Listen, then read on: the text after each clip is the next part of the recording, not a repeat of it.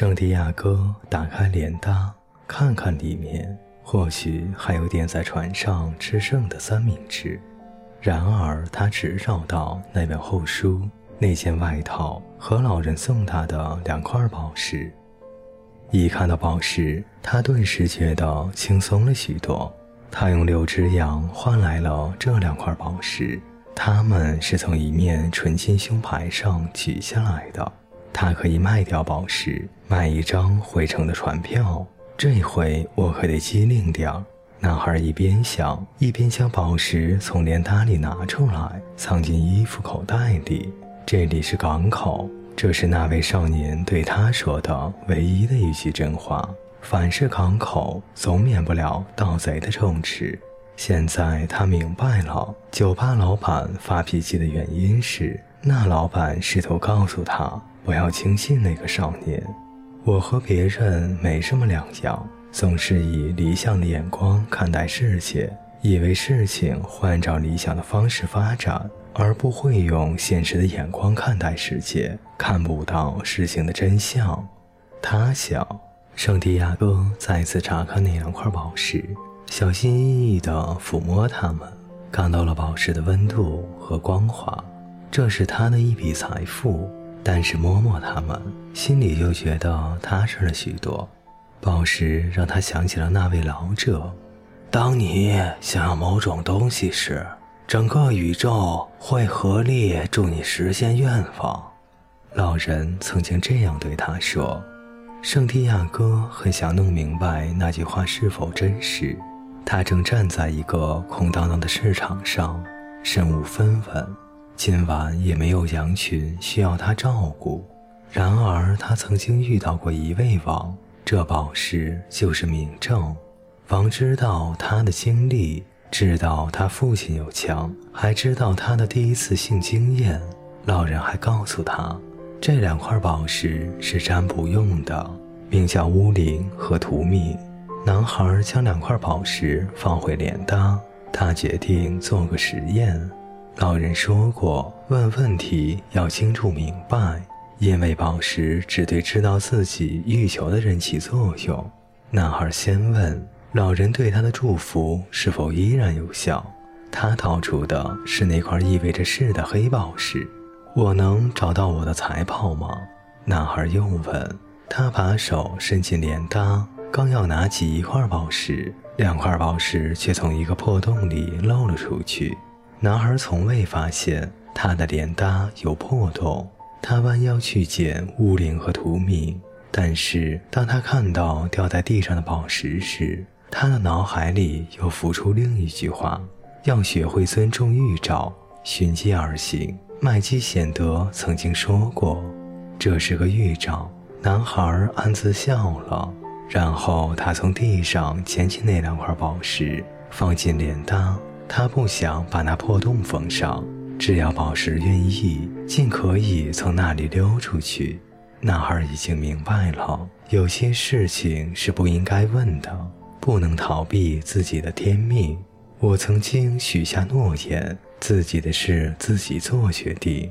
他暗自思妇，宝石已经告诉过他了。老人并未抛下他不管，这令他信心倍增。他重新环顾了一下空荡的市场，先前的绝望已经荡然无存。这不是陌生的世界，这是个崭新的世界。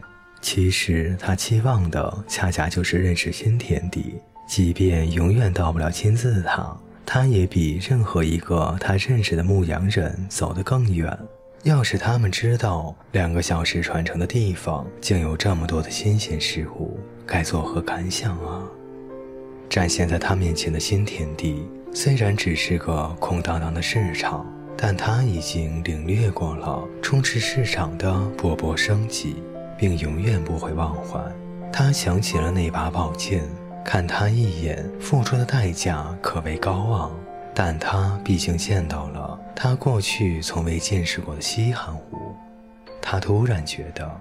被骗之后，他可以像个倒霉的受害者一样看待世界，也可以像个寻宝的冒险家那样观察世界。在筋疲力尽进入梦乡之前，男孩想：我是个寻宝的冒险家。有人把圣地亚哥捅醒了，刚才他在市场里睡着了，这会儿市场正在重现生机。他四下张望，寻找着他的羊群，后来才意识到，此刻他正处在另一块土地上。他不但不觉得伤心，反而感到高兴，不必继续寻找水源和草场了。他又去寻找一笔宝藏。他已经身无分文，却对生活充满了信心。他已经在头天晚上做出了选择，要效仿他经常阅读的那些书中的人物，当个冒险家。男孩不慌不忙地在广场上溜达。商贩们纷纷支起售货棚，男孩帮一位甜食商贩支起了货棚。那商贩脸上露出了不寻常的笑容，商贩很高兴，在生活的激励下，即将开始一天的劳作。笑容使男孩想起了那位老者，就是他先前认识的那位神秘的王。这个甜食商贩没有制作甜食，因为他想旅行。或者跟一个商人的女儿结婚。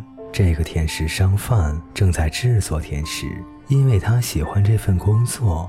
男孩想着这个，发现老人能做的事，他也能做到。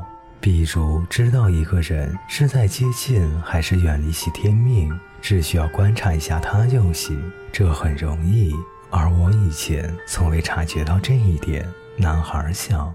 搭好售货棚之后，甜食商贩把做好的第一份甜食给了男孩。他心满意足地吃了，谢过商贩，继续往前走。